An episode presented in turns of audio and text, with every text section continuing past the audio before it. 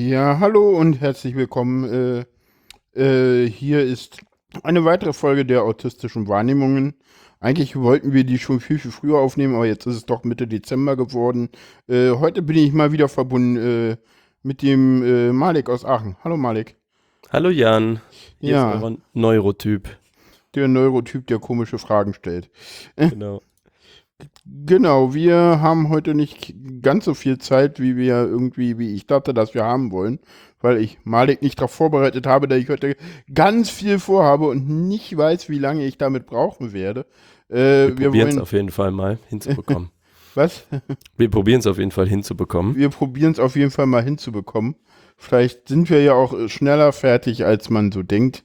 Also eigentlich braucht man, brauche ich dafür immer so ungefähr eine halbe, dreiviertel Stunde, je nachdem, wie viele Fragen du stellst. Oh, das war Mhm. jetzt böse. Aber stell ruhig viele Fragen und unterbrich mich ständig, weil sonst rede ich die ganze Zeit. Das ist so das, was ich ja die ganze Zeit immer mache und genau. Muss ich immer, aber du, du kennst das ja mittlerweile. Mittlerweile funktioniert das ja ganz gut mit uns.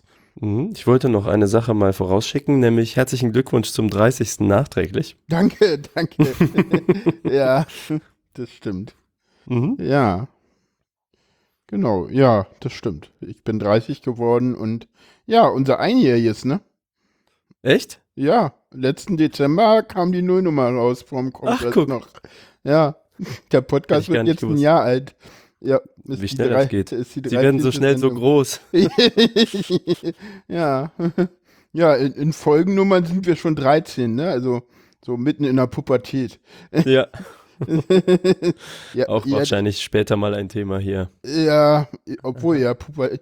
Jein, jein. Also da No kommen wir, Spoilers. da, nee, da können wir, da können wir nachher noch mal kurz drauf eingehen. Ich hatte nie eine wirkliche Pubertät. Jetzt wird's interessant. Und warum das so ist, das können wir mal in der Schulsendung besprechen. Ähm, ja. Also richtig Pubertät hatte ich irgendwie nie. Weil ging nicht. Aber das kommen wir vielleicht gleich noch zu. Ähm, wir wollen heute machen, äh, mein Weg äh, zur Diagnose. Das ist so immer so. Ähm, und da fangen wir mal ganz vorne an. Äh, bevor ich eine Diagnose hatte, ähm, war es so, dass mich die Leute auch öfter mal gefragt haben, was hast du eigentlich? Weil, äh, und da ist jetzt, glaube ich, der erste große Unterschied äh, zwischen mir und vielen, vielen, vielen anderen Autisten, um, um nicht zu sagen den meisten Autisten. Bei mir war von Anfang an klar, der hat irgendwas. Der ist irgendwie anders. Und das war äh, bei der Geburt schon klar. Bei mir gab es, obwohl das kommt wiederum häufiger vor, wenn man so liest, Komplikationen während der Geburt. Es gab irgendwie Sauerstoffmangel. Man kann jetzt sagen, haben die Ärzte irgendwie was mit zu tun? Keine Ahnung. Ähm, jedenfalls irgendwie geboren, äh, dann gleich irgendwie erstmal verlegt worden aus dem Krankenhaus, wo ich geboren wurde, auf, auf die Intensivstation der Charité. Ähm, und da dann erstmal so notversorgt worden. Kam auch ein ganz klein bisschen zu früh, aber nicht viel. Ich glaube drei Wochen zu früh oder so. Und ja. Und man stellte ziemlich schnell fest, okay, irgendwie ist der anders. Ähm, der hat keinen angeborenen Saugschluckreflex. Der ist jetzt erstmal, also der Saugreflex, den braucht man später nicht mehr. Den Schluckreflex, das kann man üben. Aber den braucht man halt eigentlich nur, um Muttermilch zu trinken. Und das konnte ich halt nicht. Und deswegen wurde ich größtenteils über Sonden versorgt oder halt über, ja, oder halt äh, über halt Kopfstellen und versuchen irgendwie was da reinzukriegen in den kleinen Mann. Hat Über ja funktioniert. Das macht Naja, mein, meine Mama hat dann halt selber reingepumpt und äh, äh, bis ich mich verschluckt hatte und dann mich wieder Kopf gestellt, damit es dann wieder rauskommt, weil ich mich verschluckt habe. Also, meine Mama meint, es muss relativ krass gewesen sein, weil ich bin ja noch zu DDR-Zeiten geboren und da gab es immer die Mütterberatung. Da hieß es dann immer so, meine Mama, äh, zu meiner Mama, ja, was haben Sie denn? Äh, der, der lächelt doch und ist total okay.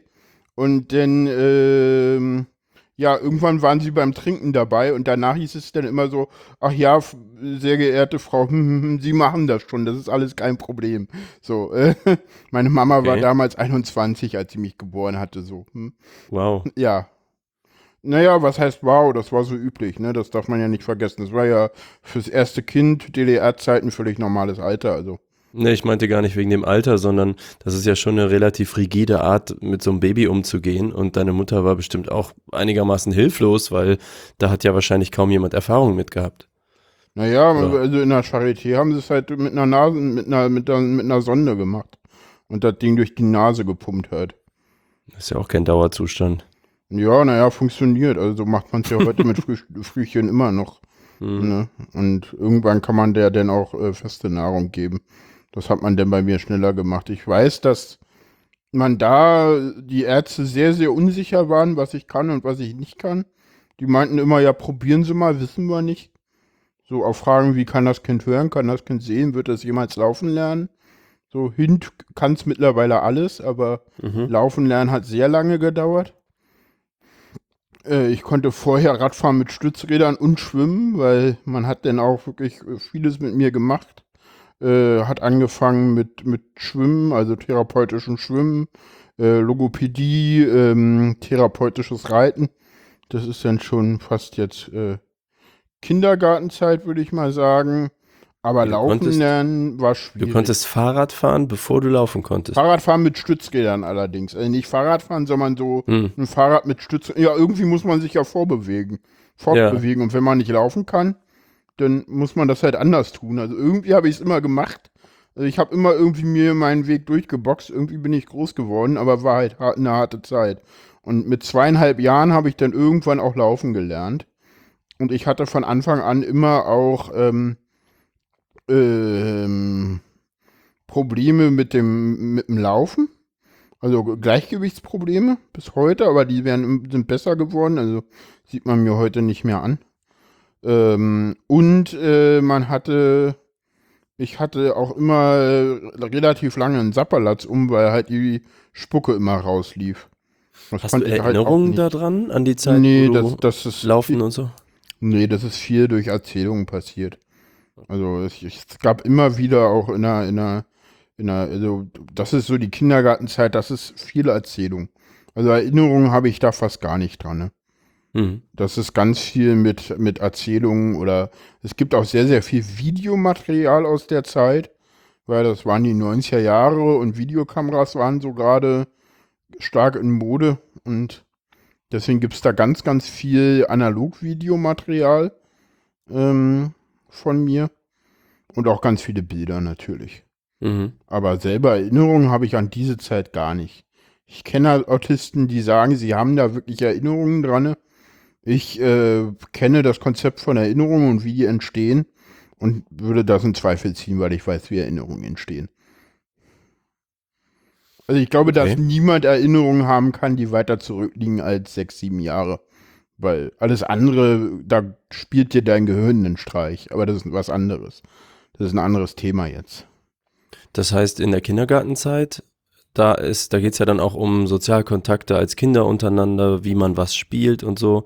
Äh, du meinst, du warst in einem Reha-Kindergarten dann? Ich Also war gut. in einem, in, einem, in einem Kindergarten, der Integration, Reha, keine Ahnung, relativ kleine Klassen, das, äh, äh, Gruppen. Wie gesagt, ich habe da kaum Erinnerungen dran. Ich weiß halt nur, das war schon ein speziellerer Kindergarten. Und wir sind dann irgendwann umgezogen und dann bin ich da immer mit Taxi hingefahren. Das weiß ich noch. Oder nee, das war, weiß ich aus Erzählungen. Das, an das Taxi selber kann ich mich auch nicht erinnern. Also erst Hm. haben wir direkt neben dem Kindergarten gewohnt und später sind wir dann weiter weggezogen. Okay. Genau, ja, so viel zum Kindergarten.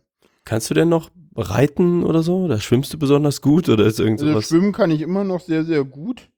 Äh, das Reiten ist irgendwann in der, äh, in der Grundschule dann ein, äh, eingeschlafen, das therapeutische Reiten, weil die, die, die, die Reit, äh, also der Ort, wo man reiten konnte, immer weiter wegging. Das war zu Anfang in der Nähe von Bernau, dann war es in der Nähe von Oranienburg und dann war es irgendwann äh, noch hinter Wandlitz, also richtig weit draußen. Und äh, dadurch, dass ich ja dann auch auf eine, auf in einer Grundschule, äh, das eine Ganztagsschule war, das war dann irgendwann nicht mehr leistbar und dann haben wir das, ähm, das Reiten eingestellt. Schwimmen kann ich sehr, sehr gut. Äh, das hängt damit zusammen, unter anderem, dass ich natürlich sehr, sehr früh äh, halt im Wasser war. Ich hätte schon das Seepferdchen machen können. bevor ich in die Schule kam, da, da waren dann aber, weil da waren wir in der Mutter-Kind-Kur, aber die hatten sich da ein bisschen blöd, weil die waren der Meinung, ja, die Seepferdchen, da muss man auf, da muss man 25 Meter Brust schwimmen. Da Mhm. waren die der Meinung, was aber nicht stimmt, man muss, man muss nur 25 Meter schwimmen. Und deswegen wollten sie mir vor der Schule kein Seepferdchen ausstellen, sonst hätte ich ein Seepferdchen noch vor der, noch vor der äh, Grundschule bekommen. Hab Okay. dann aber in der ersten Klasse relativ schnell mein Seepferdchen gemacht, weil, und jetzt kommen wir zum nächsten Punkt, warum äh, meine Sache ein bisschen anders ist. Über Schulzeit werden wir uns in der nächsten Sendung oder in einer der nächsten Sendungen mal gucken, vielleicht kommt da noch mal was zwischendurch. Da habe ich jetzt die großen Sachen hingestellt, ganz kurz nur. Ich war erst in, in der Grundschule. Die Grundschule, das war eine Körperbehindertenschule mit äh, acht bis zehn Kindern in einer Klasse. Äh, die geht hier in Berlin üblicherweise so auch da bis Klasse 6. Ähm, die Schule ging allerdings noch weiter bis Klasse 10. Ich habe die Schule dann aber äh, als einziger in der Schule nochmal gewechselt, äh, weil ich den Schulzweig gewechselt habe. Also ich bin dann auf ein Gymnasium danach gegangen. Das war da nicht möglich. Da hätte man aber schon damals auf dieser Körperbehindertenschule ganz normalen 10. Klasse Abschluss Realschule machen können. Mhm. Und man hätte auch mit diesem Realschulabschluss dann weiter auf dem Oberstufenzentrum gehen, gehen können und sein Abi machen können. Oder man hätte auch nach der vierten Klasse schon auf ein Schnellläufer-Gymnasium gehen können. Das war ja beides nicht gemacht. Ich bin dann nach der sechs gegangen. Aber erstmal sind wir in der Grundschule. Springen wir mal nicht ganz so doll. Und da war es so, da hatten nun alle was. Weil das war eine Körperbehindertenschule und eigentlich kam man dahin mit, wo eigentlich relativ klar war, okay, der ist im Rollstuhl, der hat eine ne, ne, ne, der kann schlechter laufen oder der, der kann das nicht so gut oder viele hatten, manche hatten dann auch so ein Ventil im Kopf, damit irgendwie die Hirnflüssigkeit besser abfließen kann. Und ich war aber schwierig, weil ich hatte nichts. Also ich konnte immer. Sichtbares. Nee, ich- nee, nee, ich hatte auch nichts Unsichtbares. Also, weil ich wusste es ja nicht. Also, Mhm. man hat mich immer gefragt, was hast du? Und dann musste ich immer eine riesen, musste ich immer die Geschichte erzählen, die ich jetzt erzählt hatte. Deswegen kann ich die auch so gut. Weil das war immer so, naja, äh, und dann endet da das Ganze mit dem Satz, ja, und mit dem Rest kann man die Ärzte quälen. Die wissen es auch nicht. Ich wusste nicht, da ich mit dem Satz recht hatte. Das ist eine Mhm. schöne Ironie der Geschichte, wie man immer so schön sagt. Aber ich kannte immer nur sagen, ja, Sauerstoffmangel bei der Geburt mit zweieinhalb Laufen gelernt und ja, mehr weiß ich nicht. Was Mhm. halt so, das ist halt keine irgendwie, das ist halt nicht so wie, ja, ich sitze im Rollstuhl oder, ne, das ist halt keine so und das war halt schwierig. Außerdem, ja, auch da schon erste Mobbing-Erfahrungen gehabt in der Schule, weil es nicht so, dass behinderte Kinder jetzt irgendwie nicht mobben können. Klar, können die auch. Ähm, so in der vierten Klasse gab es dann das erste Mal Weinkrämpfe relativ krasser Art, wo ich dann auch den Unterricht nicht mehr folgen konnte teilweise. Also was denn? Meltdowns? Oder ja, also ja, ja. Mhm. Was du nicht Äh, wusstest. O- Overload natürlich. Meltdowns, ja, genau. Overload, mhm. Wusste ich damals nicht, ja, genau. Also Genau, heute also weiß ich ganz klar, das waren Meltdowns, das war die erste krasse Phase von Meltdowns, ähm, ausgelöst damals durch Nachrichten im Radio, die ich zwar als inhaltlich verstanden habe, aber wahrscheinlich nicht verarbeiten konnte. Das war halt Okay. eine relativ krasse Zeit, das war so 97, 98. Und wenn man jetzt mal zurückrechnet, ich weiß nicht, ob du weißt, was da außenpolitisch so gerade los war, was da so die große Welt äh, Wetterlage war, was da so die großen Konflikte war. Äh, Da tobte der Krieg in Jugoslawien Erst- und der war relativ Ah. nah dran. ah, ja, Der, ja. Den hörte man natürlich auch im, im Radio viel. Und ich kann mich noch erinnern, irgendwann sind wir mal, da war ich eine Zeit lang mal aus Gründen bei meinen Großeltern und habe da geschlafen, weil da war die Schule näher dran und bei meinen Eltern war gerade was. Wir sind da umgezogen in der Zeit. Und da kann ich mich noch erinnern, da, das habe ich noch vor mir, das, das, das Radio, mein Opa hörte immer Deutschlandfunk. Und da meinte der Reporter im Deutschlandfunk, muss man sich mal vorstellen, die schießen ja alle wie die Idioten. Ja, im, im Deutschlandfunk. Ne? Komisch. Ja. ne, also, also es muss Deutschland, oder es war Inforadio, aber eigentlich war es Deutschlandfunk oder Deutschlandradio, weil mein Opa hat eher sowas gehört, der hat eigentlich nicht Inforadio gehört. Aber ich kann mich an die Szene halt wirklich noch bildlich erinnern. Ja, Mhm. und da, das, das ging dann aber irgendwann äh, vorbei. Also ich habe dann viel teilweise mit meiner Mama telefoniert, auch das weiß ich wieder nur aus Erzählungen.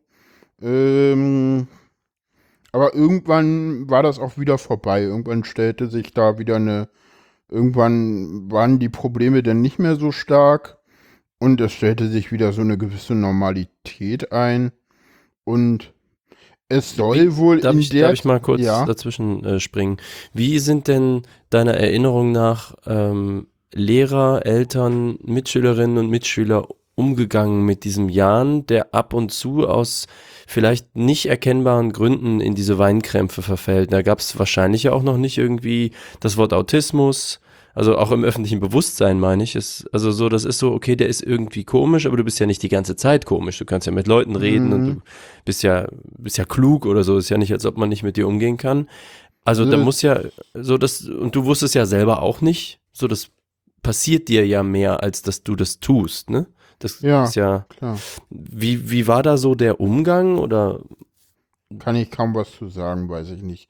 Also gerade in der Zeit habe ich da auch keine großen Erinnerungen. Ich Mhm. weiß, dass viele, ich habe die ganzen Hausaufgabenhefte noch da, ich habe die Mutti-Hefte noch da. Ich kenne halt die ganzen Eintragungen, die habe ich jetzt aber alle nicht nochmal durchgelesen.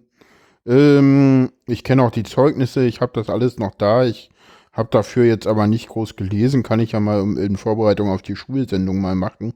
Dann weiß ich da ein bisschen mehr, obwohl das natürlich auch immer ein bisschen krass ist, sowas zu lesen. hm, Aber irgendwie auch wieder spannend. Ist, ich finde das immer ganz interessant.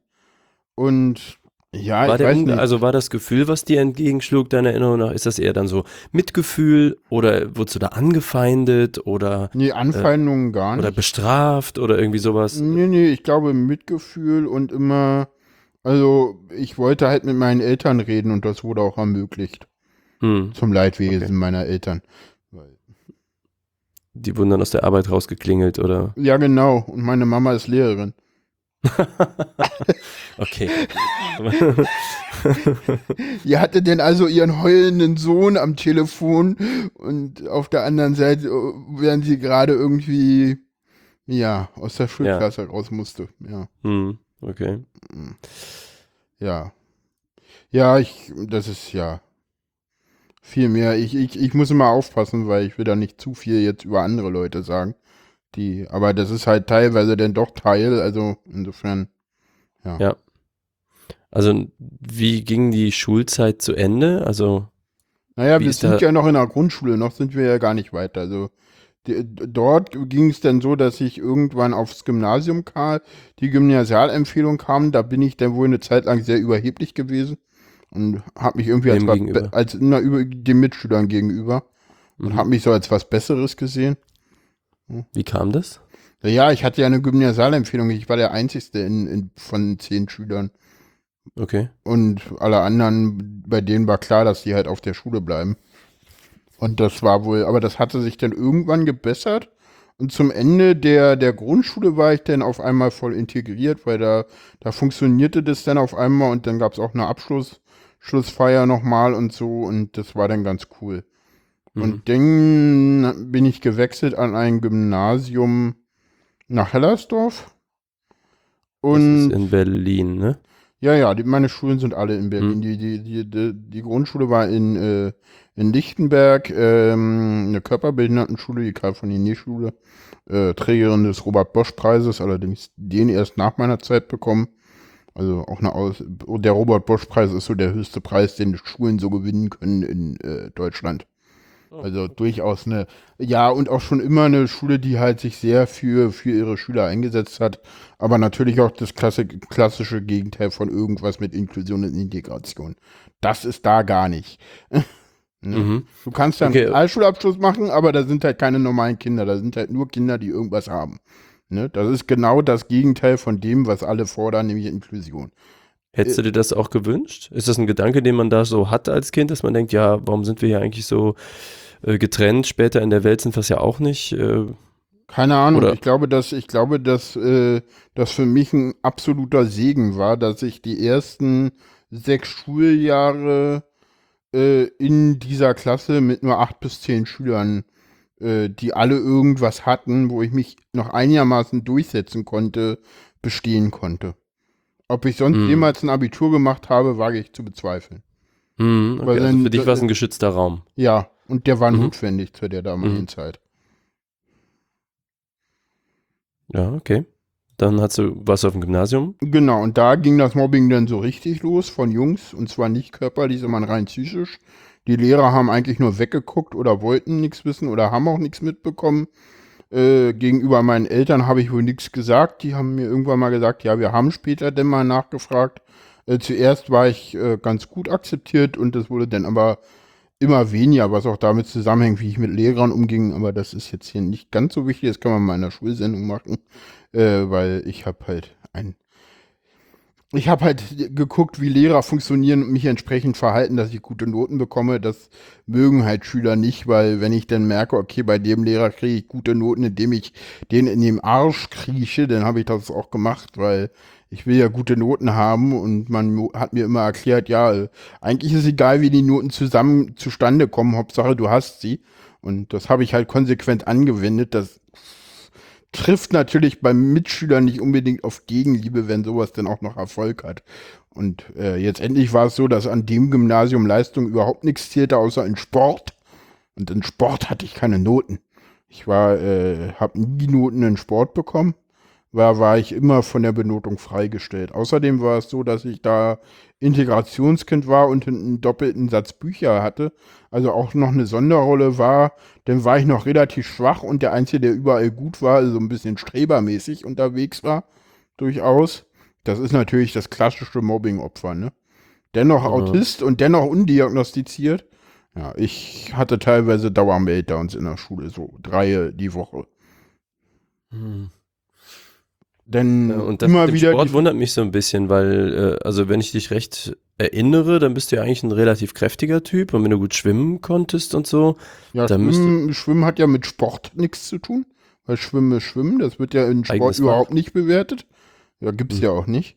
Äh, in der Grundschule war es übrigens bei uns so, äh, da war, das ist auch zum Beispiel was, was ich sehr gut fand an der Schule. Äh, bei uns gab es weder in Schwimmen noch in Sportnoten und zwar generell nicht.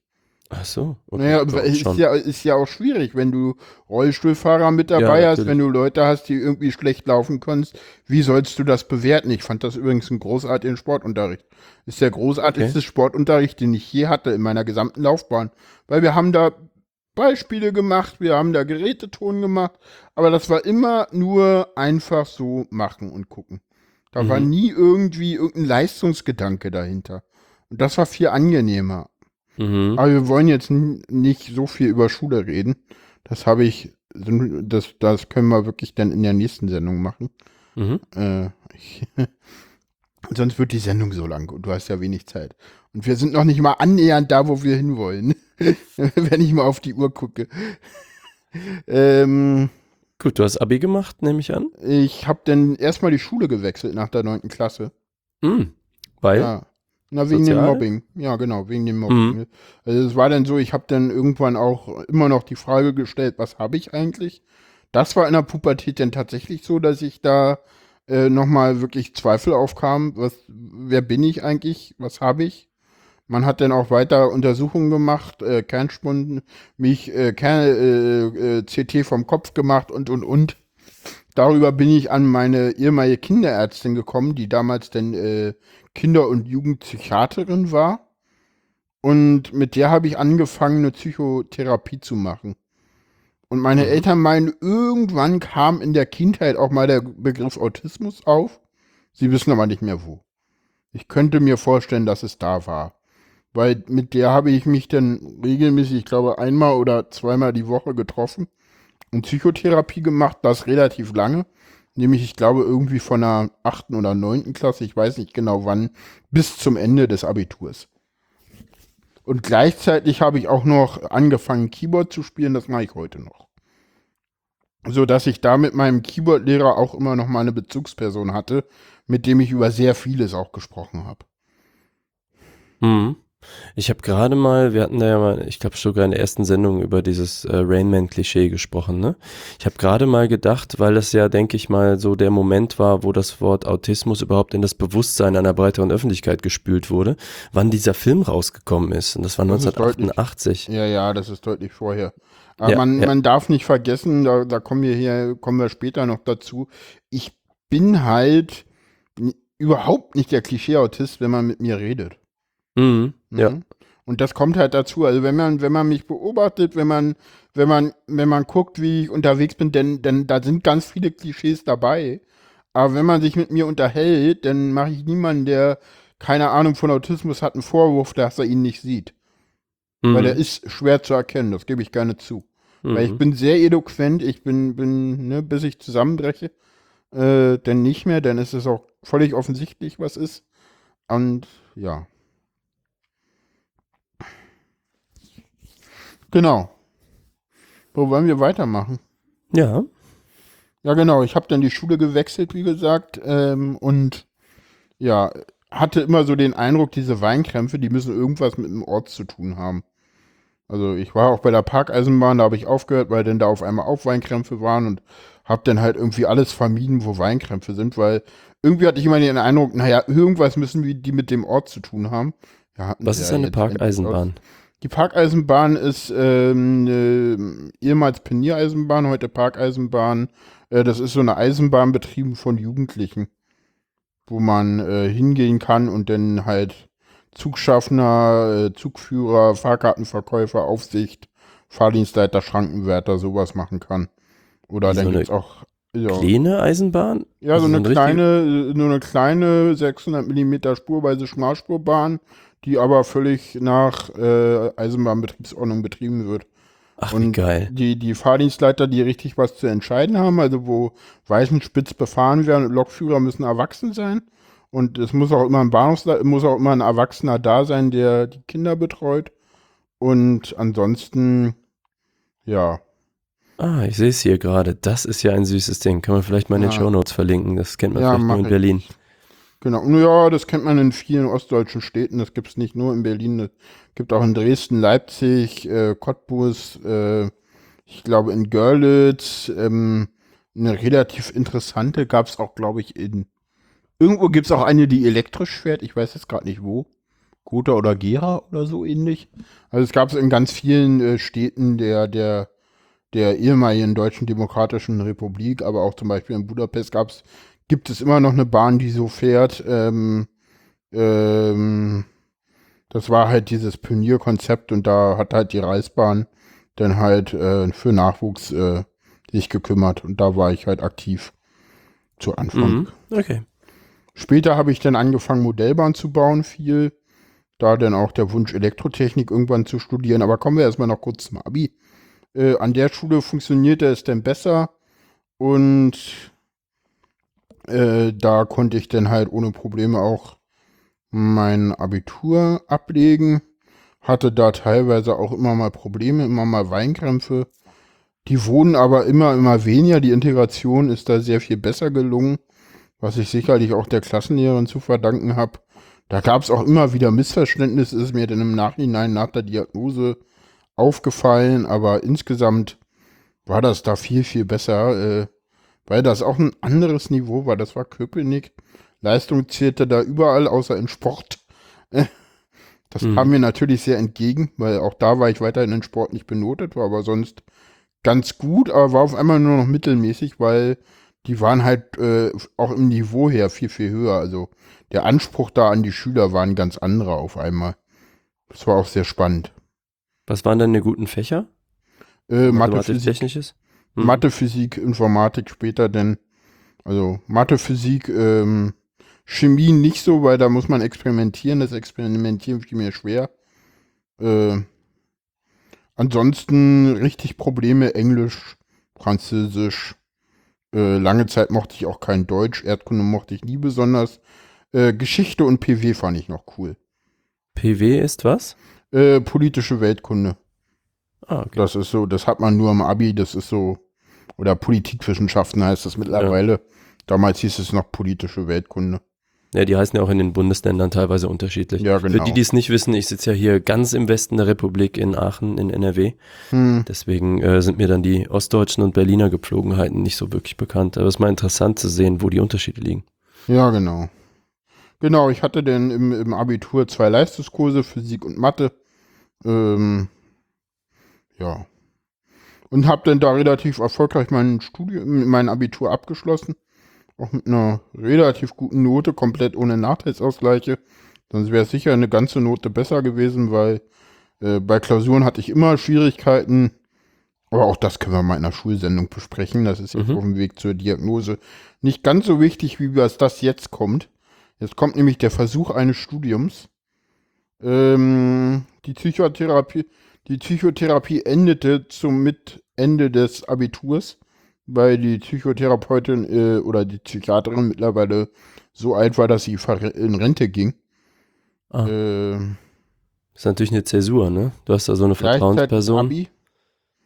Ähm, genau. Und dann die, die klare Ansage von meinen Eltern, egal was du machst, du machst was.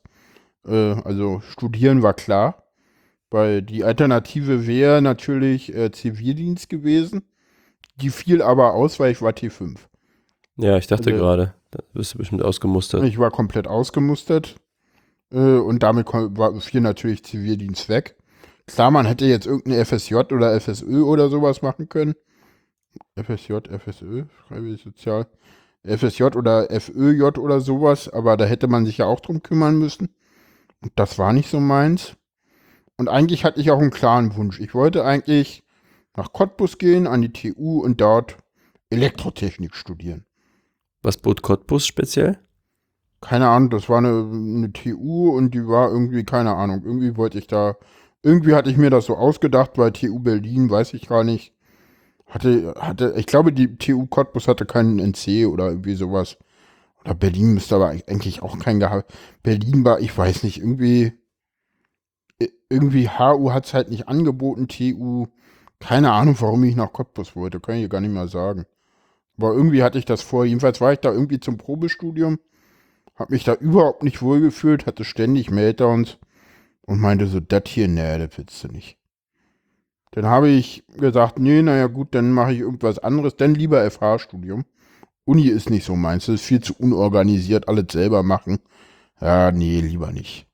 Dann bin ich nach Brandenburg an der Havel gegangen. Das war auch nicht so meins. Die Leute mit dem Studiengang, mit denen kam ich so überhaupt nicht klar. Und ja, dann irgendwie so. Und das, äh, ja, das Studium selber hat mir viel Spaß gemacht. Vor den Prüfungen hatte ich furchtbare Angst, weil die Professoren uns alle Angst machten. So, ja, nee, Prüfung schwierig, Hälfte fliegt durch und ganz, ganz kompliziert. Und ich wusste ja schon aus der Schule, äh, ja, ich brauche immer Doppel, ich, ich habe immer viel, viel weniger Zeit, weil ich halt auch relativ schlecht schreiben kann, weil ich immer schon äh, auch wusste, dass ich halt ähm, ja motorische Schwierigkeiten habe, also sowohl im Mundbereich, aber halt auch äh, Auge, Auge-Hand-Koordination oder halt auch äh, Handschrift oder auch Computerschreiben, aber damals waren die Prüfungen ja alle noch äh, mit per Hand, äh, äh, also schriftlich abzulegen. Also, auch im Studium, nicht nur in der Schule. Äh, das war natürlich schwierig. Und das Mhm. Studium ist aber viel früher schon gescheitert, weil ich hatte dann auch eine Schilddrüsenerkrankung, die auch behandelt wurde, aber dann habe ich die Medizin nicht regelmäßig benommen. Und äh, jetzt müssen wir mal zum nächsten Kapitel kommen. Ähm, und jetzt muss ich eine kurze Content-Warnung aussprechen. Die schreibe ich auch in die Shownotes rein. Ähm, es geht jetzt hier um konkrete Suizidgedanken. Wer das nicht mag, der kann das ja überspringen. Ne? Mhm. Jetzt wird's nämlich heftig. Jetzt fing das an, dass ich, ähm, dass ich weiterhin ähm, in Brandenburg eine Wohnung hatte, da aber kaum wohnte, weil, weil ich mich da sehr unwohl gefühlt habe. Ich war wahrscheinlich auch hochdepressiv in der Zeit. Keine Ahnung. Äh, jedenfalls irgendwann äh, war ich in einem Meltdown äh, in Ostbahnhof und meine typische Strategie, nämlich Papa anrufen, funktionierte nicht, weil Papa hatte irgendeinen Termin. Und Mama wollte ich nicht anrufen, weil Mama war in der Schule. Ja, also saß ich halt da und hab halt irgendwie Meltdown gehabt und keine Ahnung warum. Irgendwann stand halt die Bundespolizei vor mir und dem muss ich irgendwas erzählt haben, keine Ahnung. Jedenfalls meinten die dann irgendwann, kommen Sie mal mit, haben mich dann auf die Wache gebracht am Bahnhof. War halt ein großer Fernbahnhof, da gibt es ja immer Bundespolizei mit eigener Wache. Und die haben dann halt meine Großeltern angerufen, die Großeltern haben mich abgeholt und im Protokoll stand drinne, äh, äh, ja, äh, klare Suizidgedanken. Ich hätte wohl kurz geäußert, dass ich mich ja vor den Zug werfen könnte und das sofort wieder vorworfen habe. Heftig. Ja, genau. Das war, glaube ich, für alle Beteiligten auch sehr heftig. Ich habe dann irgendwie noch äh, auf einmal, dann wurde, merkte man so, okay, da müssen wir uns jetzt richtig viel drum kümmern. Dann wurde ich halt auch viel mit Auto hin und her gefahren. Und das ging dann, also im September oder so, nee, Anfang Oktober geht ja das Studium los. Und Ende Oktober war ich dann so fertig, dass ich dann erst ähm, in der Charité vorstellig wurde na, äh, auf dem Campus Mitte. Und ähm, da hieß es, ja, wir, wir, hätten, wir hätten ein Bett für den für, für, für, für Jan. Das wäre auch überhaupt kein Problem, kann sofort aufgenommen werden. Und ich hatte aber noch ein, ein Konzert, ein Weihnachtskonzert von der Schule aus, von meiner alten. Das wollte ich mitnehmen und eigentlich, wir hatten das ja schon alles Gute zum 50. Äh, zum 30. Geburtstag, Mann. Ich und Zahlen am 5. November. Und ähm, das war halt wirklich Ende Oktober. Und ich meinte ja, den 20. Geburtstag, den würde ich gerne auch noch draußen feiern. Und dann war Wochenende und da ging es mir immer schlechter. Und dann äh, gab es ja auch Probleme mit der Schilddrüse. Deswegen hat man mich dann nicht, äh, haben meine Eltern dann beschlossen, dass ich, äh, haben sie angerufen, die Charité wollte irgendwie nicht. Und dann sind sie mit mir in die Innere vom, vom Klinikum Herzberge gefahren. Da konnten die Ärzte einer Fixierung nicht entgehen. Und dann wurde ich dort auch fixiert. Ich kann mich an gar nichts erinnern und meine Eltern sagen, waren die schlimmsten Tage ihres Lebens oder eine der schlimmsten Tage ihres Lebens. Mhm. Nach drei Tagen war ich dann auf einmal in der geschlossenen des äh, Griesinger Krankenhauses. Das gibt es heute auch nicht mehr. Das ist in äh, das ist in der Nähe vom Unfallkrankenhaus Berlin-Marzahn im Wudetal zwischen Marzahn und Hellersdorf gelegen. Gibt es mittlerweile nicht mehr, ist komplett geschlossen. Ähm, dort war ich denn und habe mir am 20. Geburtstag da auf der geschlossenen verbracht. Hat auch nicht jeder. Hm. Ja, irgendwann wurde ich von da direkt auf die Tagesstation verlegt, weil die Ärzte stellten auch fest, ja, so richtig wissen wir eigentlich auch nicht, wie wir dem helfen können. Außer, dass sie mich mit Tavol vollgestopft haben und ich damit anfing zu zittern und dann da was gegen Zittern bekommen habe, war das ziemlich krass. Ich war also ziemlich sediert denn, weil ich eine ziemlich hohe Dosis Tavol bekommen habe. Das ist eigentlich ein Notfallmedikament, was man überhaupt nicht über längere Zeit nehmen darf. Das macht, macht hochgradig abhängig, durchaus auch körperlich, wenn man es zu lange nimmt. Äh, ich hatte weiterhin natürlich auch Weinkrämpfe. Die kamen damit überhaupt nicht klar, die wussten auch nicht, was das ist. Äh, die haben den Autismus auch überhaupt gar nicht gesehen. Ähm, auch auf der Tagesklinik nicht. Ich wollte unbedingt in die Charité. Aber die meinten, nee, geht nicht. Und mir war auch völlig egal, ob ich da über Weihnachten denn drin bleiben muss, äh, stationär oder nicht. Und vor Weihnachten, kurz vor Weihnachten, ich glaube zwei Wochen vor Weihnachten oder so, oder eine Woche vor Weihnachten, am 18. Dezember muss es gewesen sein, glaube ich, äh, wir reden, sind jetzt im Jahr 2000 und ich glaube 13. Ähm, habe ich mich dann selber entlassen auf eigenem Wunsch. Hatte einen riesen Melter ich glaube den schlimmsten, den ich je hatte in meinem Leben und bin einfach gegangen. Dann kriegst du Medikamente für drei Tage und schönen guten Tag. Ich war ja da freiwillig da. Der, also erst auf An Anordnung des Amtsarztes, aber äh, die, die Richter-Dings, das habe ich mir geklemmt. Da hatten sie mich dann so weiter freiwillig da geblieben bin. Deswegen konnte ich auch freiwillig gehen. Ja. Kannst du sagen, so rückblickend, was der Auslöser oder die Auslöser für diese schwierige Phase waren? Weil du sagst, du warst sehr unglücklich an deinen Studienorten. Also das also, war sicherlich die, die, die, die, die Änderung aller Lebensumstellungen. Und das ist ja Das ist ja auch eine Änderung. Äh, sämtliche Routinen brechen ja weg, die du hast. Mhm.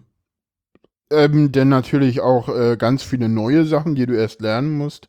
Ich musste halt lernen, wie geht einkaufen. Ich musste halt lernen, äh, äh, ja, wie besorge ich Dinge und so eine Sachen. Ne, ich musste auf einmal die Wohnung komplett selber äh, versorgen. Ne, das habe ich alles, das war mir alles viel zu viel. Gleichzeitig musste ich halt äh, im Studium die Dinge lernen, auch mitkommen, neue Dinge lernen.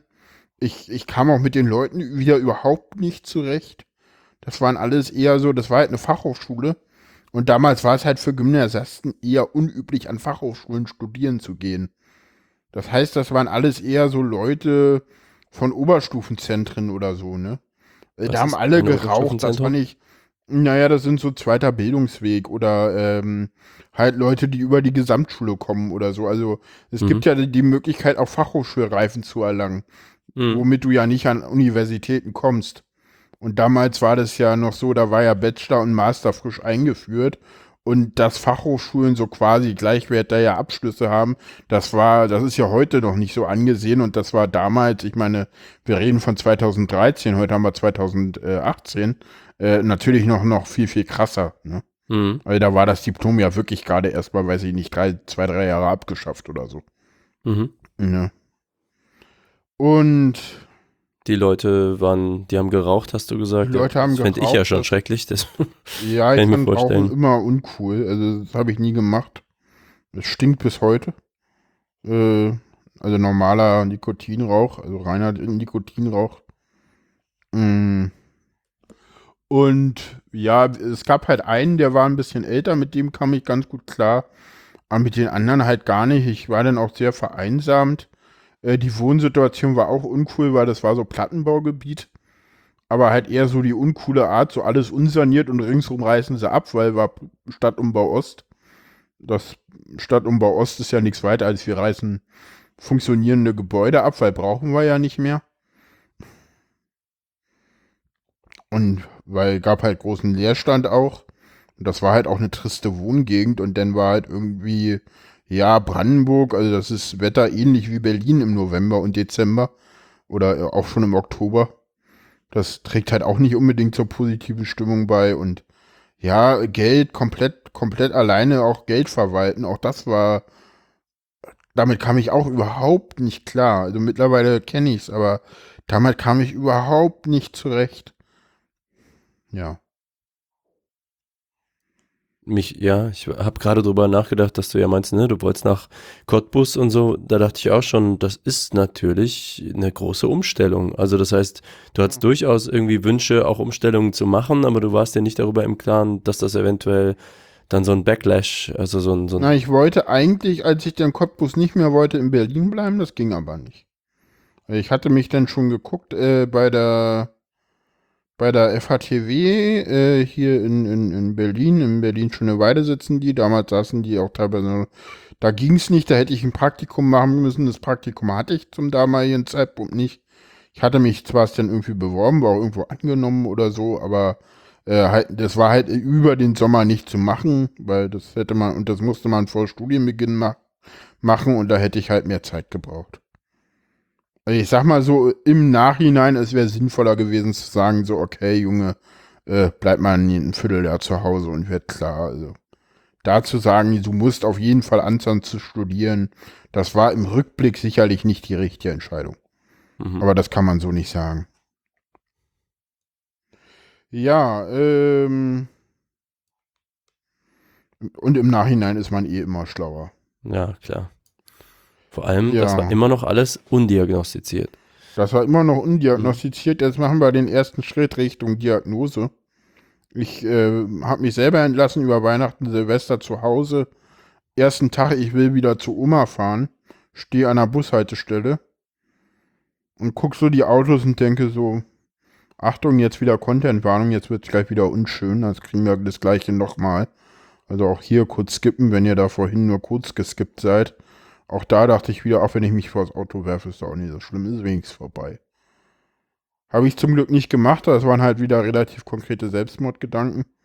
Das ist übrigens auch, das musste ich erst lernen, wenn man in der Psychologie von Selbstmordgedanken spricht, dann meint das immer den konkreten Gedanken, es zu tun.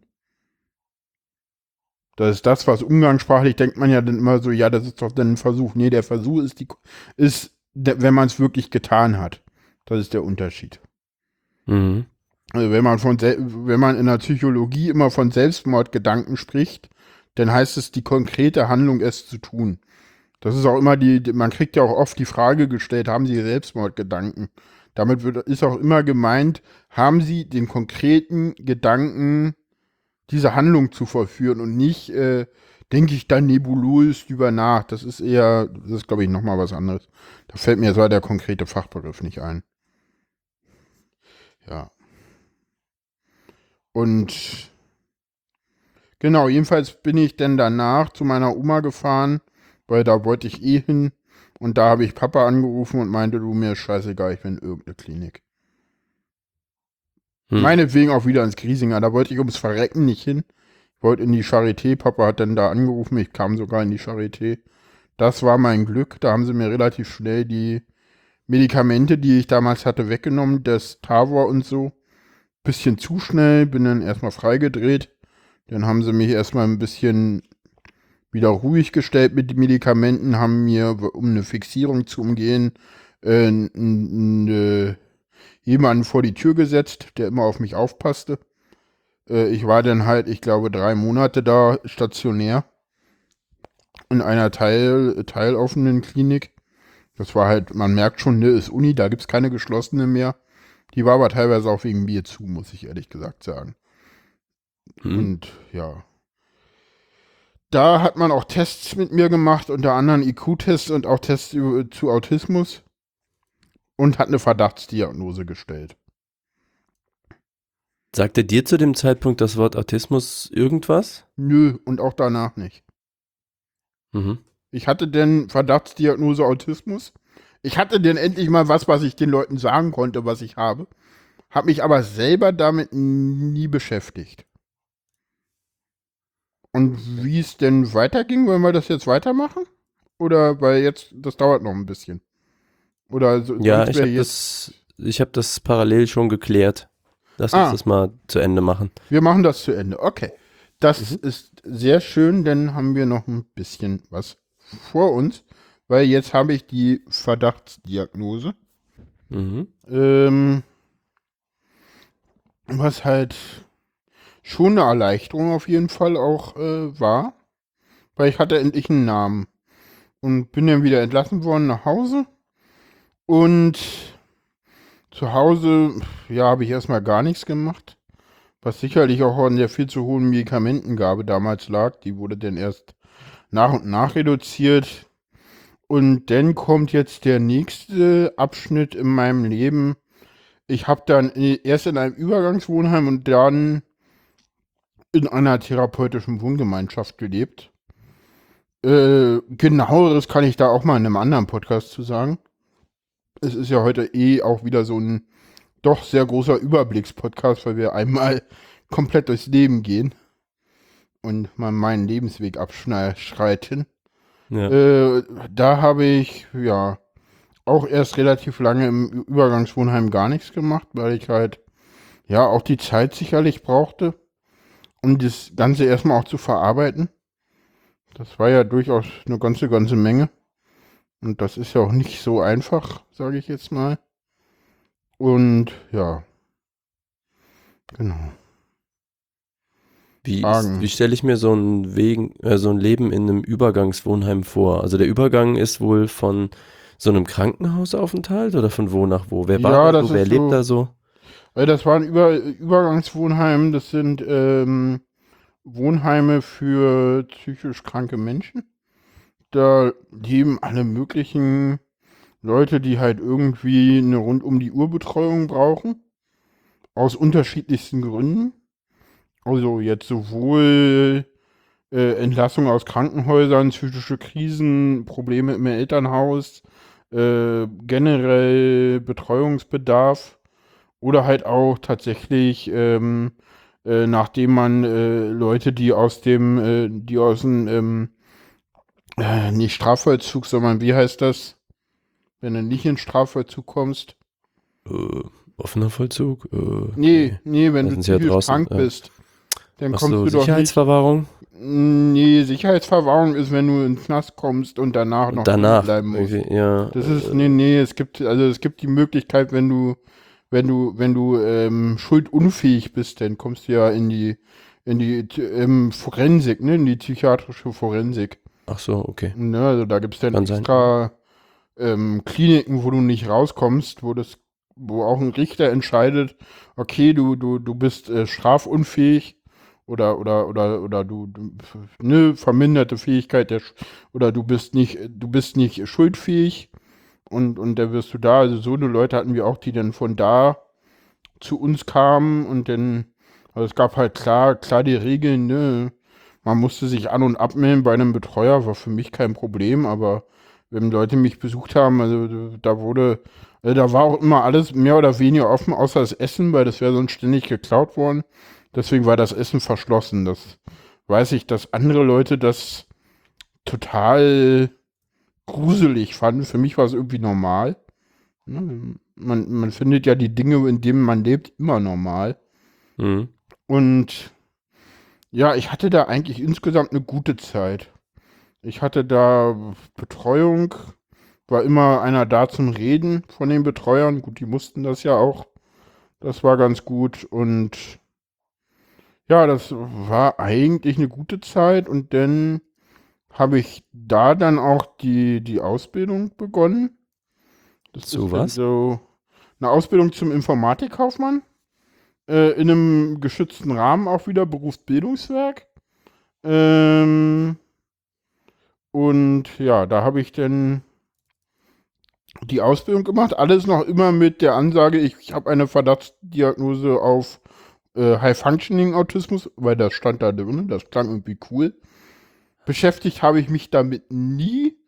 Grund war sicherlich auch, dass ich in der Zeit ähm, na, äh, äh, von einer Psychiaterin in Behandlung war, die später nochmal einen Satz sagte, der, glaube ich, alles zu der Behandlung von ihr und in Bezug der Behandlung auf ihr zu Autismus aussagt. Da kommen wir noch später zu. Das kriegen wir später. Mhm. Ne? Ja, Ausbildung dann irgendwann erfolgreich beendet. Äh, nach der Ausbildung dann Umzug, also während der Ausbildung Umzug in eine äh, TWG. Das ist eine therapeutische Wohngemeinschaft. Das ist im Prinzip sowas ähnliches wie ein Übergangswohnheim, nur dass der Betreuungsschlüssel ein anderer ist. Also im Übergangswohnheim ist es so, dass du 24-7 Betreuung hast und in einer therapeutischen Wohngemeinschaft hast du eine Betreuung, weiß ich nicht, von 10 bis 20 Uhr oder so. Was halt auch nicht so ideal war, weil ich eine Ausbildung gemacht habe und später dann halt auch wirklich Vollzeit gearbeitet habe. Also ich bin dann von der Ausbildung äh, äh, in, den, in den ersten Job gekommen. Der erste Job war in einer Firma, in einem, in einem, in einem äh, ja, Start-up kann man so sagen. Da, da bin ich über ein Praktikum reingekommen. Hab auch relativ gut verdient, obwohl ich viel immer ans Sozialamt abgeben musste für die, für die Unterbringung halt. Äh, das musste man bezahlen. Natürlich oder anteilig, man durfte halt nur einen bestimmten Geldbetrag behalten. Sodass es eigentlich Quatsch war, so viel zu arbeiten und so viel zu verdienen, aber manche Dinge sieht man halt nicht. Und der Job funktionierte zu Anfang auch ganz gut, weil ich war irgendwie alleine im Team. Äh, also ich war irgendwie alleine für einen bestimmten Bereich zuständig. Wir waren irgendwie 70 Leute in der Firma und der Raum, in dem ich saß, war relativ klein oder war relativ geräuscharm, sage ich mal. Lange Zeit, also erst war dann doch ein bisschen größer und später, äh, der war sehr gedämmt, die, die Räume. Und Also nicht absichtlich äh, oder Nee, Die waren einfach zufällig die so. waren einfach Mhm. zufällig so. Der eine Raum, da waren wir irgendwie zu, ich glaube, spät, äh, zu acht oder so. Das ging gerade noch so, also es war okay. Ne, ich war relativ regelmäßig krank. Ne, das weiß ich. Ich war so alle zwei Monate war ich eine Woche krank mit Schnupfen und Kopfschmerzen. Ne? mhm. Und das ging gut, äh, der Job ging gut zwei Jahre. Also, oder anderthalb und dann sind wir umgezogen. Dann endet da auch die Betreuung durch die therapeutische Wohngemeinschaft, weil ja, es läuft ja alles, der Job läuft ja ganz gut und hm, und dies und jenes. Und man hatte sich schon vereinbart, dass man es nicht mehr verlängert und dann lief es im November aus. Und jetzt ist die Frage, äh, dass die nächste Frage ist, was hat eigentlich der Kongress und das Camp damit zu tun mit diesem Weg? Warum kommt das jetzt eigentlich? Jetzt wird spannend. Okay. Weil, ähm, äh, auf dem Kongress kennen natürlich ganz viele, wenn du dir auf dem Kongress Leuten erzählst, ich habe eine Verdachtsdiagnose auf Autismus, dann wissen die, was du hast. Weil da laufen ganz viele rum, die das haben. Du, du solltest vielleicht, sollten wir vielleicht nochmal sagen, irgendwie, wir reden vom Chaos Communication Kongress. Das ist diese. Chaos Communication Camp. Camp, genau. Das ist vom Chaos Computer Club, der ja bekannt ist. Ähm, sind das jährliche beziehungsweise zweijährliche? Wie jährliche beziehungsweise vierjährliche. Vierjährliche Veranstaltungen, wo sehr, sehr viele Leute sind. Ne? Der Kongress, was hat er jetzt, die 15.000 überschritten? In dem Rahmen, ja. In dem Rahmen, also es sind sehr, sehr viele Leute und es ist natürlich sehr nerdig und Computer, Computer und computernahe Themen genau. sind so genau. die Schwerpunkte. Ja. Genau. Der findet genau, zwischen den Jahren statt. Tatsächlich viele Autisten und viele Leute, die, sie, die davon schon mal was gehört haben oder sich damit auskennen. Und auch Leute, die sich dann einfach mit mir auf dem Camp irgendwann mal getroffen haben und von jemandem gehört hatten, du, der hat da, der, der hat mir erklärt, der hat irgendwie, der glaubt von sich selber, dass er eine Verdachtsdiagnose auf Autismus hat red doch mal mit dem und guck doch mal. Kamen die zu mir hin, war eine, mittlerweile eine gute Bekannte von mir oder eine, eine ferne Bekannte von mir, Sam Becker, hat auch ein Buch geschrieben, kam auch, glaube ich, schon mal in dem, in dem Podcast hier vor oder in anderen. Ich glaube, ich habe sie hier auch schon mal genannt, oder? Weiß ich jetzt nicht, ist auch egal. Ähm, naja, jedenfalls kam die zu mir und äh, hat dann äh, ein Gespräch mit mir geführt und ich glaube, nach dem Gespräch war sie sich, das hat sie mir später dann irgendwann mal zurückgemeldet, äh, sie war sich nach dem Gespräch sicher, ja, ja, der hat Autismus, völlig klar. Aufgrund von welchen Aufgrund, Antworten? wie ich da in dem Gespräch reagiert habe. Das war so. Ich will so Sachen jetzt, wie Augenkontakt und, und ja, wahrscheinlich wird sie darauf auch geachtet haben, ohne dass ich es mitbekommen habe. Ich habe etwa, ich, ich hatte ja einfach keinen Blickkontakt. Aber sie hatte halt auch ein Thema. Also es ging irgendwie darum, das war halt irgendwie, ich glaube, Schichtwechsel an, am Parkplatz, so Autos einweisen. Und äh, das Gesprächsthema war irgendwie, dass es denn nicht total cool sei, Autos nach Farben zu sortieren. Mhm. Ja, na, da macht so viel. Ja, und sie fand das halt, sie hat das als Vorschlag gebracht und wir kamen natürlich sofort ins Philosophieren, äh, äh, dass es ja schwer sei, äh, Silbergrauen von Anthrazit und, und, und schwarzen Autos zu unterscheiden. Mhm. Ne, also sofort eingeschlagen, ne? Also ein klassischer Volltreffer, sage ich jetzt mal. Das kannst du, das, das war so, das war ihr sofort klar. Nach fünf Minuten oder so. Mhm. Aber sie hat da dann nichts weiter gesagt, weil sie meinten, nee, das macht man doch nicht, man greift da nicht ein. Von außen, das ist auch gefährlich, das musste ich auch lernen. Ja, also wenn man, wenn man selber jetzt den Verdacht hat, derjenige ist Autist, dann nicht sofort dem sagen, der ist Autist, weil vielleicht äh, weiß der das gar nicht. Also du weißt ja nicht, was hat der andere da jetzt für ein Vorwissen oder so. Vielleicht greift man den auch zu sehr an und verbaut dann da auf Wege, weil der sagt so, ne, ich, ich doch nicht, ich kann doch kein Autist sein, die sind doch alle anders. Ne? Also gibt ja da auch immer Klischees, ne, oder? Ui, okay. Ja, und naja, klar. Ja, ne, also. Also vorsichtig man, auf jeden Fall. Ja, ja, ich meine, so nichts sagen ist ja irgendwie auch keine Lösung. Mm, ja, dafür hat wenn, Also wenn eine Nichtdiagnose häufig ein Problem ist und man hat selber Anhaltspunkte und ne, das kann schon noch jemand. Dann muss man aber immer gucken, wie nah steht man demjenigen und wir hatten uns vorher nie gesehen. Ja, ja genau, so Vorsicht äh, ist auf jeden Fall angesagt. Ja, wenn man, wenn man demjenigen nahe steht und dem gut kennt, dann würde ich es aber auch nicht sofort machen, sondern erstmal wirklich länger gucken, sich sicher sein und dann vielleicht auch nur mal so Hinweise geben oder so. Und das passierte auf dem nächsten Kongress. Auf dem nächsten Kongress Abbau. Ja, und ich weiß nicht, du warst ja mal auf so einem Kongress, ne? Hm, Abbau zwei. ist so Abbau auf Zweien sogar. Mhm. Auf dem 32 und 33 C3? Also die letzten beiden in Hamburg, ne? Weil beim letzten warst du ja nicht. Ich war auf jeden Fall in Hamburg, genau. Ich war nur in Hamburg. Ähm, kann gut sein, ja. Also da auf jeden Fall immer, wenn es Podcast-Bühnen gab. Ja. Dann müsstest du ja dies Jahr eigentlich auch da sein. Gibt's wieder eine? Ja. Also ich bin nicht da, aber gibt's wieder eine? ja, das es ist wieder cool eine. Bühne.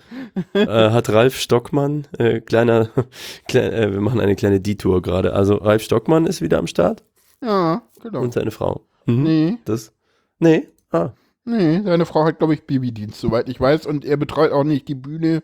Er macht da nur im Hintergrund Dinge und, und kümmert sich um Ultraschall. Aber es wird im Zusammenhang mit dem äh, Deutschlandfunk eine Bühne geben. Oh, super. Ich äh, bin kurz davor, auch den CFP, den es da gibt, äh, zu nutzen. Ich sag das jetzt hier mal, dann muss ich es nämlich wirklich machen, weil im Moment bin ich mir noch unsicher, ob ich das mache. Und bis Freitag ist noch Zeit. Wir nehmen an einem Dienstag auf. Und Donnerstag habe ich aber eigentlich auch noch viel Zeit. Insofern sollte ich da mal etwas Zeit in Angriff nehmen und äh, das mal runterschreiben. Weil so eine kleine Idee habe ich auch. Ich habe auch mir jemanden, mit dem ich das mache. Insofern wird es da vielleicht eine Live-Sendung über Autismus äh, im Rahmen der autistischen Wahrnehmung äh, live aus dem Sendezentrum geben, so wir denn angenommen werden. Das muss man halt gucken. Ne, das Mhm. äh, steht natürlich immer aus. Der CFP äh, läuft halt noch. Da kann ich natürlich nichts zu sagen. Mhm. es steht mir überhaupt nicht zu, da irgendwie groß Auskunft geben zu können. Ich mag mal. Nein, ich, äh, egal. Mhm. Eigenlob stinkt. Boah. Könnt ihr mal weggehen? Immer dieser Gestank hier. Nee, äh, zurück zum Thema. Wo waren wir stehen geblieben? Beim, beim Kongress, genau. Kongress, ja. Kongressabbau, der geht immer relativ schnell. Äh, bei meinem ersten Kongress, den 30C3, habe ich den Abbau nicht erlebt, da bin ich vorher abgehauen. Bei meinem zweiten Kongress war ich äh, Engel im, im Himmel, da hatte ich mir irgendwie vorsorglich äh, eine Schicht äh, beim, beim, äh, beim Radio Operation Center, das sind die, die Funken ausgeben, geklickt und war deswegen so mit, mit Abbau nicht ähm, beschäftigt. Und beim dritten Kongress war es denn so. Das war denn der ein und, nee, der 32C3. Äh, Gated Communities war da das Thema.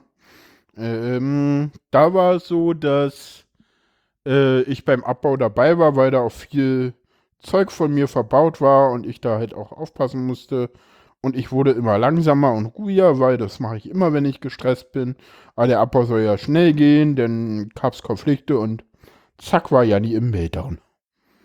Und Sam, die ja auch schon das Ja. Gespräch mit mir geführt habe, hat das irgendwie geschafft, mich aus diesem Haus rauszuholen. Und ja, ich war dann, das war ein relativ krasser, relativ langer Meltdown. Ich war danach vollkommen erledigt. Hab dann irgendwann, irgendwann wollte ich noch trinken und sie meinte dann, hey, du kannst doch hier die Leute nicht so anschreien, werd doch erstmal ruhiger. hm, Und, aber hat das, hat das super hinbekommen. Also wirklich nochmal großes Danke, wenn sie das hier hört. Das war echt so, so geil, hat halt noch nie jemand mit mir bei diesen Weinkrämpfen umgehen könnte. Aber ich wusste ja bis dahin immer noch nicht, dass das irgendwie einen Namen hat und mehr Leute das haben, die äh, eine Verdachtsdiagnose auf Autismus haben. Das war mir ja bis zur damaligen Zeitpunkt weiterhin völlig unbekannt. Unfassbar eigentlich, ne? Wenn Ja, du überlegst, ne? wie viele Jahre man so durchs Leben gehen kann. Ja, ich war dann irgendwie schon, ich weiß nicht, 27, ne? Äh, Da fällt mir gerade, kann ich eine kleine Seitenanekdote einschieben. Mach das. Ähm, Du sollst ja hier auch mal was sagen. ja, ähm, äh, es gibt ja Syn, wie heißen sie, Synästheten, ne? Dynastheten, ja. Ja, die haben äh, zwei oder vielleicht auch mehr Sinne miteinander verknüpft. Also zum Beispiel die schmecken Farben oder die äh, für die haben bestimmte Worte ähm, zum Beispiel ja, denen sind irgendwelche anderen Sachen zum Beispiel auch Farben zugeordnet.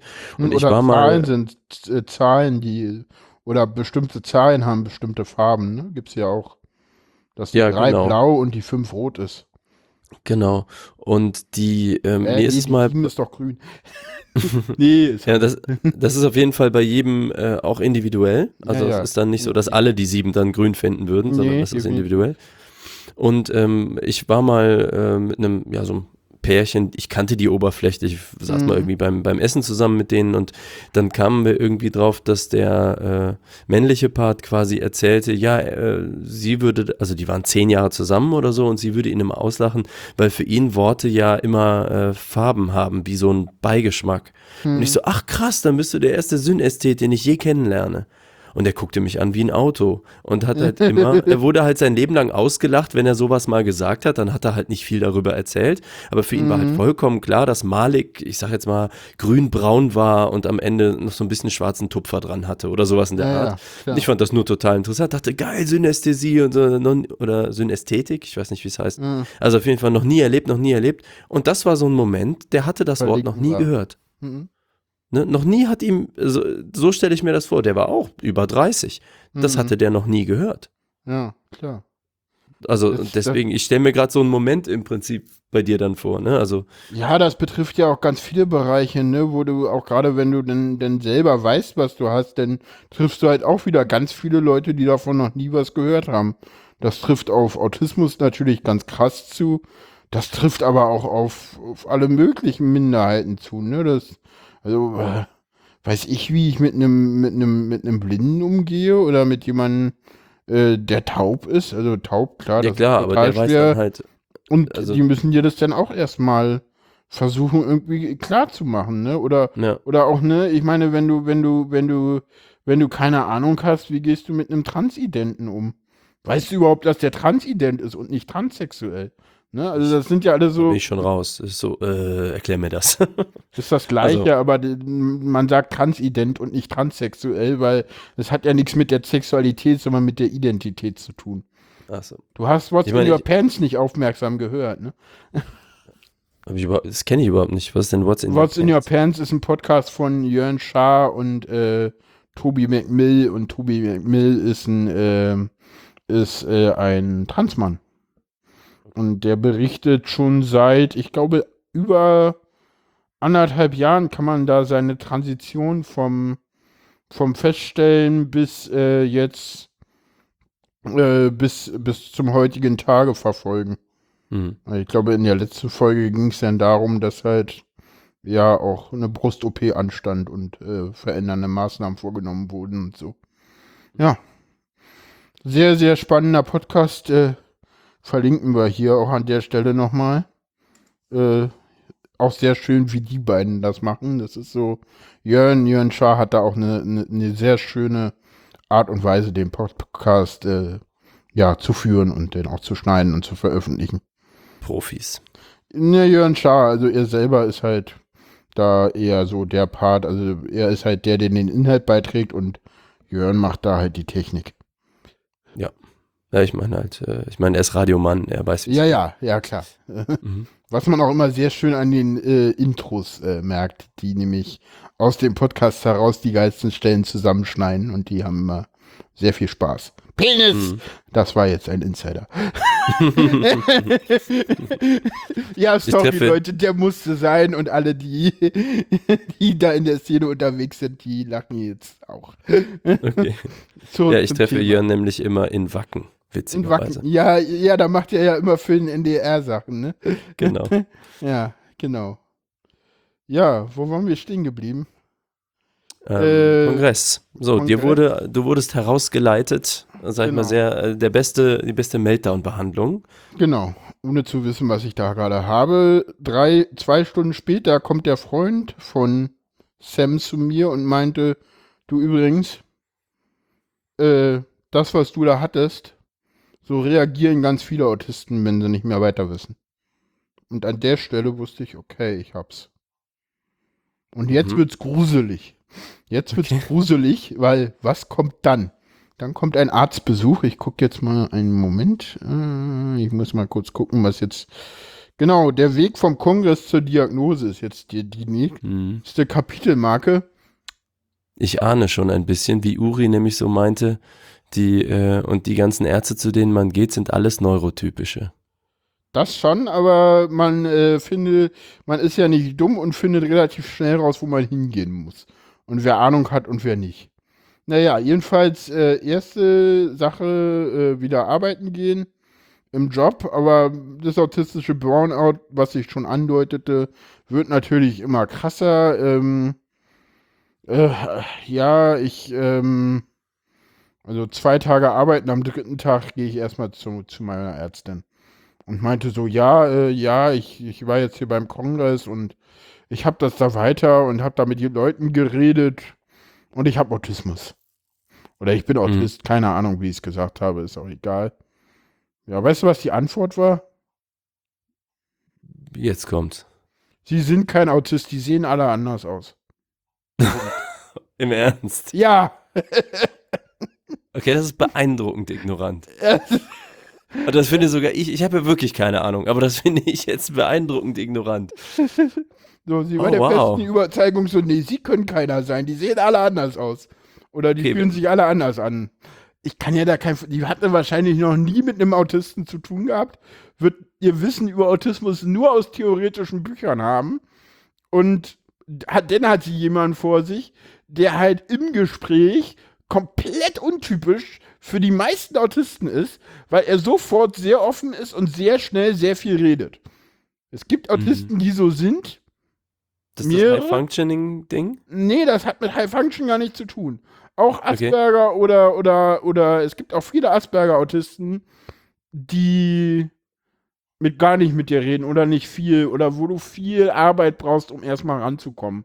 Also, dass, dass du so jemanden hast wie ich, das, das hat auch überhaupt nichts mit diesen ganzen Einteilungen zu tun in, in High Functioning oder Asperger oder so. Das ist generell eher untypisch. Das ist, ich meine, jetzt endlich sind das ja alle Spektren, auf denen wir uns bewegen.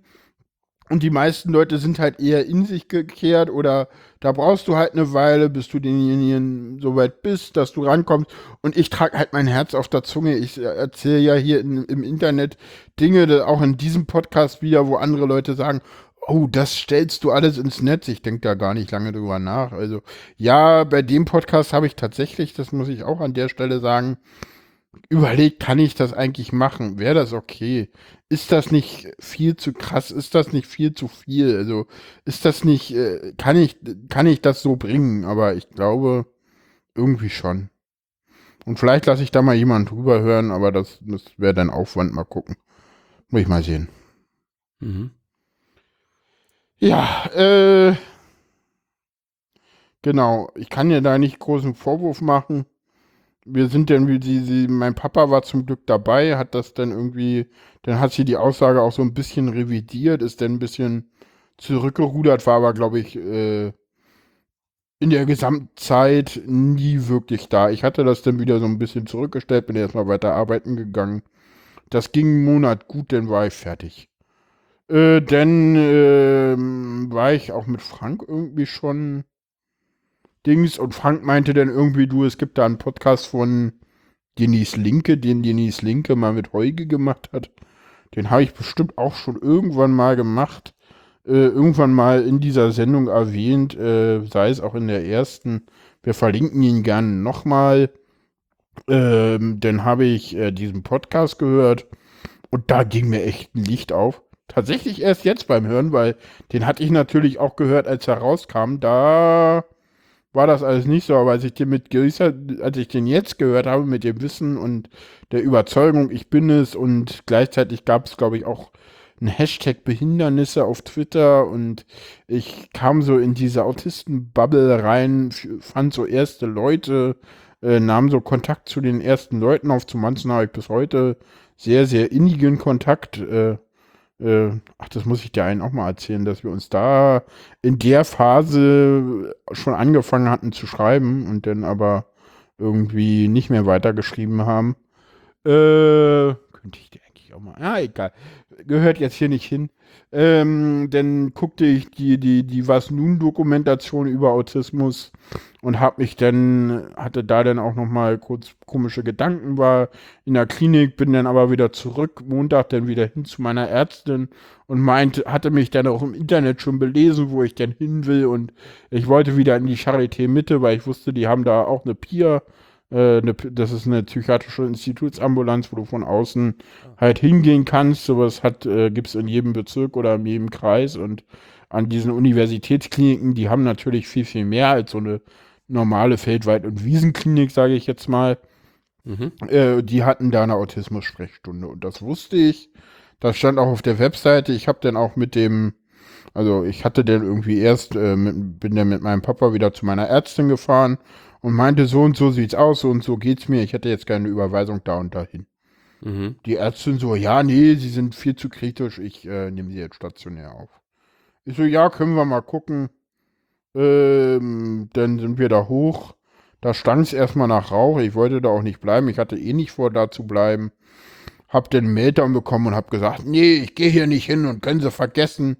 Meinte dann hier, gucken Sie mal, ich hab da was, das, nehmen Sie das mal. Ich so, nein, ich nehme das nicht. Und, mm, und auch einen relativ heftigen Meltdown gehabt. Ja, hinter, hinter mir, das habe ich gar nicht mitbekommen, das hat mir mein Papa danach dann erzählt, sch- äh, türmten sich schon die Pfleger auf, meine, äh, meine Psychiaterin natürlich total verunsichert, stand sie da vor mir. Die wusste auch nicht so richtig, wie ihr auf einmal geschieht, weil einen Meltdown hatte sie von mir vorher auch noch nicht erlebt. Und das war einer der heftigeren, die ich je in meinem Leben hatte, an die ich mich so erinnern kann. Ähm, der war ziemlich krass. Naja, jedenfalls bin ich da unverrichteter Dinge wieder weg. Das hat halt gar nichts gebracht. Ich wollte eigentlich dahin, weil ich ja eine Überweisung haben wollte für die Charité. Die habe ich da aber nicht bekommen. Also habe ich dann, bin ich zurück in meine therapeutische Wohngemeinschaft, wo ich früher mal betreut worden bin. Da war ich mit den Betreuern so ein bisschen, weil mit dem verstand ich mich ganz gut. Und da war auch eine andere Asperger-Autistin, wo ich erst später dann gemerkt habe, okay, wir haben uns, während ich da in der Wohngemeinschaft gewohnt habe, nie verstanden. Also Okay. wir Also kamen nie zueinander, wir ja. kannten uns, aber wir fanden uns beide ein bisschen komisch, was einfach daran lag, dass ich ja immer durch die Welt ging mit Verdacht auf High-Functioning-Autismus und sie diagnostizierte Asperger-Autistin war. Und wir beide nicht wussten, dass wir das Gleiche haben. Mhm. Und deswegen sage ich auch immer, es gibt ja jetzt ganz viele Leute, die sagen, das heißt Autist, man sagt nicht mehr Asperger oder das ist ASS, das ist Autismus, Spektrumstörung, man sagt nicht mehr Asperger Autist. Wo ich dann immer wieder sage, wir müssen immer wieder klar machen, dass Kanner, Asperger, Asperger Autist, normaler Autist, das ist alles das Gleiche, das gehört alles zusammen und ist immer noch richtig bei den großen, Gro äh, dass wenn wir uns, denn wenn wir Artikel irgendwo hinschreiben oder Podcast machen, dass wir immer betonen, das ist alles eins. Das sind alles Leute im Spektrum und am besten vielleicht aufzählen oder so. Muss ich mir gleich mal abspeichern, weil das klingt ganz gut und sinnvoll und das kann ich gleich irgendwo noch einbringen. Ähm. Äh, äh, genau. Ähm. Ja, wo war ich stehen geblieben? Da war ich stehen geblieben. Naja, jedenfalls verstanden wir uns mittlerweile ganz gut, weil ich ja mittlerweile durch den Kongress und so gelernt habe, dass das ja eh alles eine Soße ist. Außerdem hatte ich mich mittlerweile ja auch viel mit dem Thema beschäftigt und kam mit ihr ganz gut klar und meinte so, ja, ja, das hat nichts gebracht, hatte mir schon gedacht. Hab dann mit einem Oberarzt telefoniert, der meinte, ja, wir hätten sogar ein Bett für sie und ja, Autismus-Sprechstunde und bla und blub. Mein Papa dann mit mir da hingefahren, äh, in die Notaufnahme der Charité, damit einen Arzt bekommen, ja, nee, sowas haben wir hier nicht. Ja, nee, auf der Webseite steht viel, die ist meistens eh unsicher, funktioniert alles nicht, sowas haben wir hier nicht. Papa so, ja, siehst du ja, gleich gesagt, funktioniert nicht. Ich so, doch, das steht da auf der Webseite. Ich habe auch mit ihrem Oberarzt hier aus der, aus der psychiatrischen Institutsambulanz telefoniert. Das, das, sie haben das, das steht doch da. Und ich habe da auch schon eine Bestätigung heute bekommen und da hieß es sogar im Bett. Ja, im Bett hatten sie dann leider doch nicht für mich. Ich wäre sonst sofort da reingegangen. Das ging halt nicht. Aber ich habe dadurch relativ schnell einen Termin in einer Autismusambulanz der Charité Mitte bekommen, die es mittlerweile so in der Form nicht mehr gibt. Leider. Ähm, genau, und das hat dann noch, ähm, dann ging es weiter. Ich war dann erstmal krankgeschrieben. Relativ schnell ein Hamburger Modell bekommen. Das ging alles noch von der alten Ärztin aus. Ähm, bin dann auch verreist, was sicherlich ein Fehler war mit meinen Eltern. Das hat überhaupt nicht funktioniert. Dann kam irgendwie noch der, der, ähm, Zeitumstellung dazu und dann wieder arbeiten und alles zu viel und dann bin ich zusammengebrochen und dann ist das Hamburger Modell das allererste äh, gescheitert und dann bin ich in eine Psychiatrie gekommen, nach Mitte. Da stand ich eh auf der Warteliste und genau, da war ich dann drei Wochen und dann äh, davor fanden schon erste Diagnosegespräche statt äh, und im Mai des Jahres, also nach fünf Monaten, nachdem ich selber wusste und äh, ein, und vier Monate, nachdem ich äh, äh, mich selber diagnostiziert hatte und nachdem ich äh, mich darum gekümmert hatte, die Diagnostik einzuleiten, hatte ich die Diagnose. Das ist super schnell. Mhm. Normale Wartezeiten von äh, ich leite es ein, bis ich hab's, ein bis zwei Jahre. Okay. Darf ich mal fragen, wie Ja. eigentlich deine Eltern in der Zeit, äh, die waren ja wahrscheinlich ähnlich orientierungslos wie du, oder? Also, dass die jetzt sagen, ja, was hat er nur und man geht irgendwie damit um, aber man hat ja auch keine Ahnung. Mm, Meine von Eltern haben mir, glaube ich, geglaubt, dass ich Autist bin. Haben sich damit aber selber, also meine Mama hat sich damit beschäftigt, mein Papa gar nicht. Äh, und viel mehr würde ich dazu auch nicht sagen, weil das ist zu privat. Okay. Weil das geht dann auch zu tief rein, weil da habe ich auch selber Fehler gemacht, weil, aber das ist zu privat, das gehört hier auch nicht hin. Ja, ist okay. Betrifft andere Menschen und das gehört hier nicht rein. Mhm. Weitere Fragen? Ne, gerade nicht. Diagnose Mhm. und dann. Diagnose und dann, ja, dann hatte ich die Diagnose. Was ist dann passiert? Ganz kurz, ich habe dann, äh, war erstmal krankgeschrieben zu Hause, habe Ergotherapie und Musiktherapie ambulant gemacht, weil ich bis heute tue. Habe dann ein Hamburger Modell angefangen, relativ lange. Hamburger Modell heißt, Hamburger Modell, der Begriff fiel schon mal, das ist Wiedereingliederung ins Arbeitsleben. Das heißt, du bist weiterhin krankgeschrieben, äh, darfst aber trotzdem im Rahmen der Wiedereingliederung äh, geringe Stunden arbeiten. Man fängt so an mit zweimal zwei Stunden, dreimal drei Stunden. Hm, Normalerweise ist sowas nach ein oder zwei Monaten ab erledigt. War aber überhaupt nicht der Fall. Ähm, das äh, zog sich bis in den Dezember und äh, dann war wieder Kongress. Ne?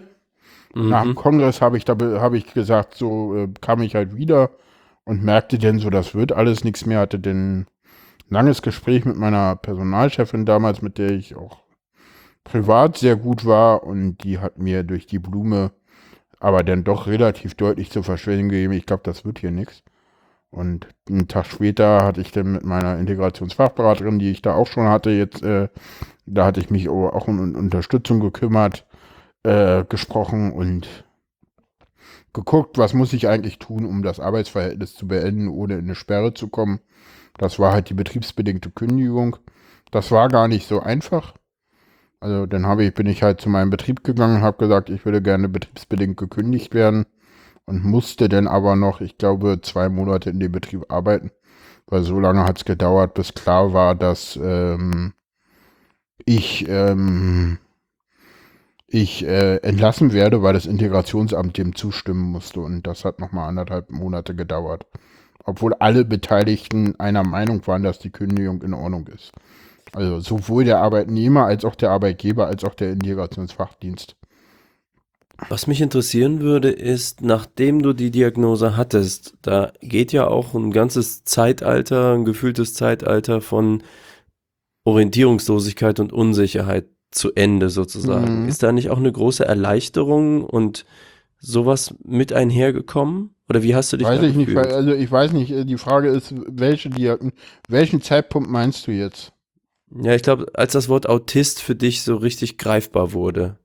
Also die Selbstdiagnose im Februar.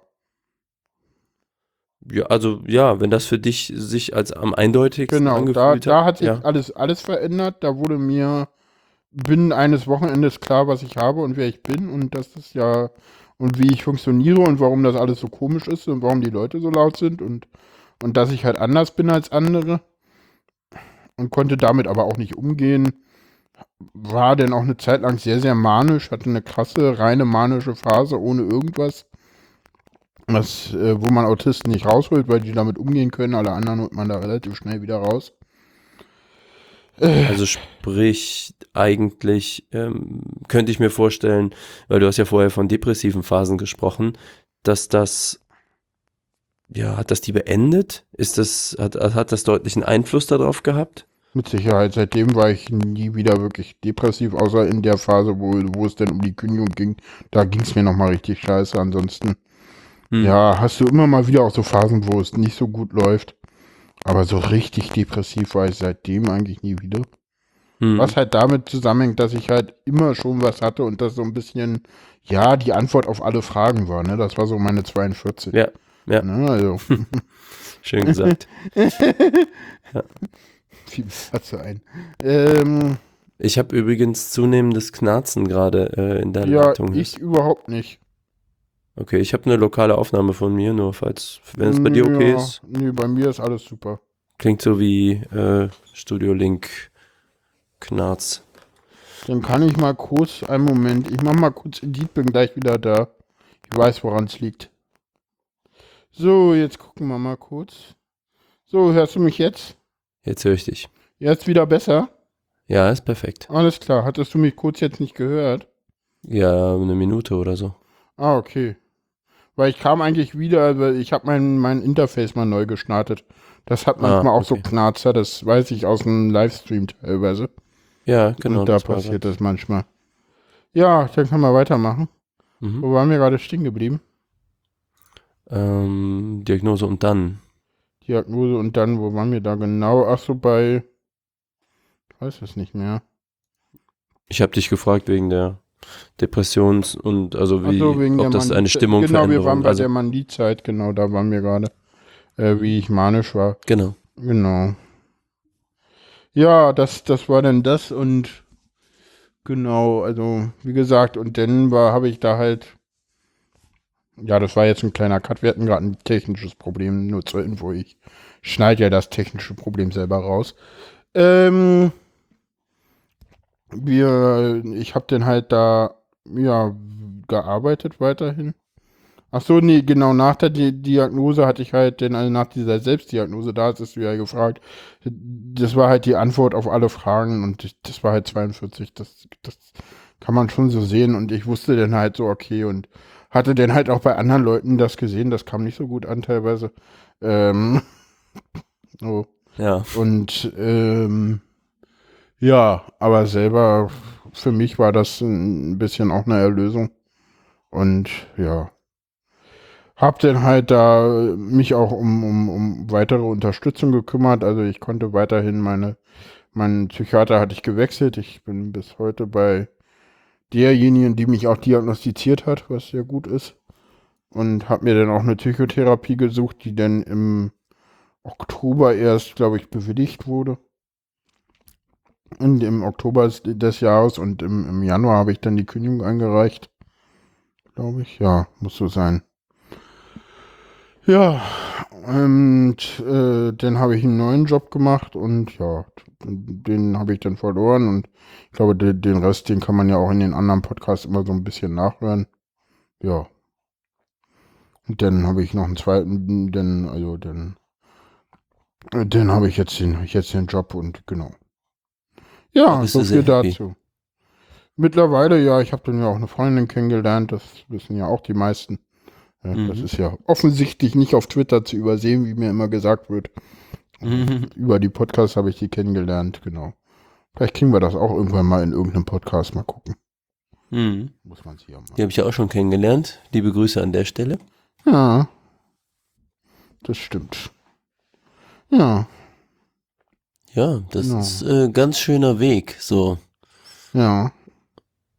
Und ähm, ja, weil als ich dich kennengelernt habe, war das für dich ja schon klar und gesettelt.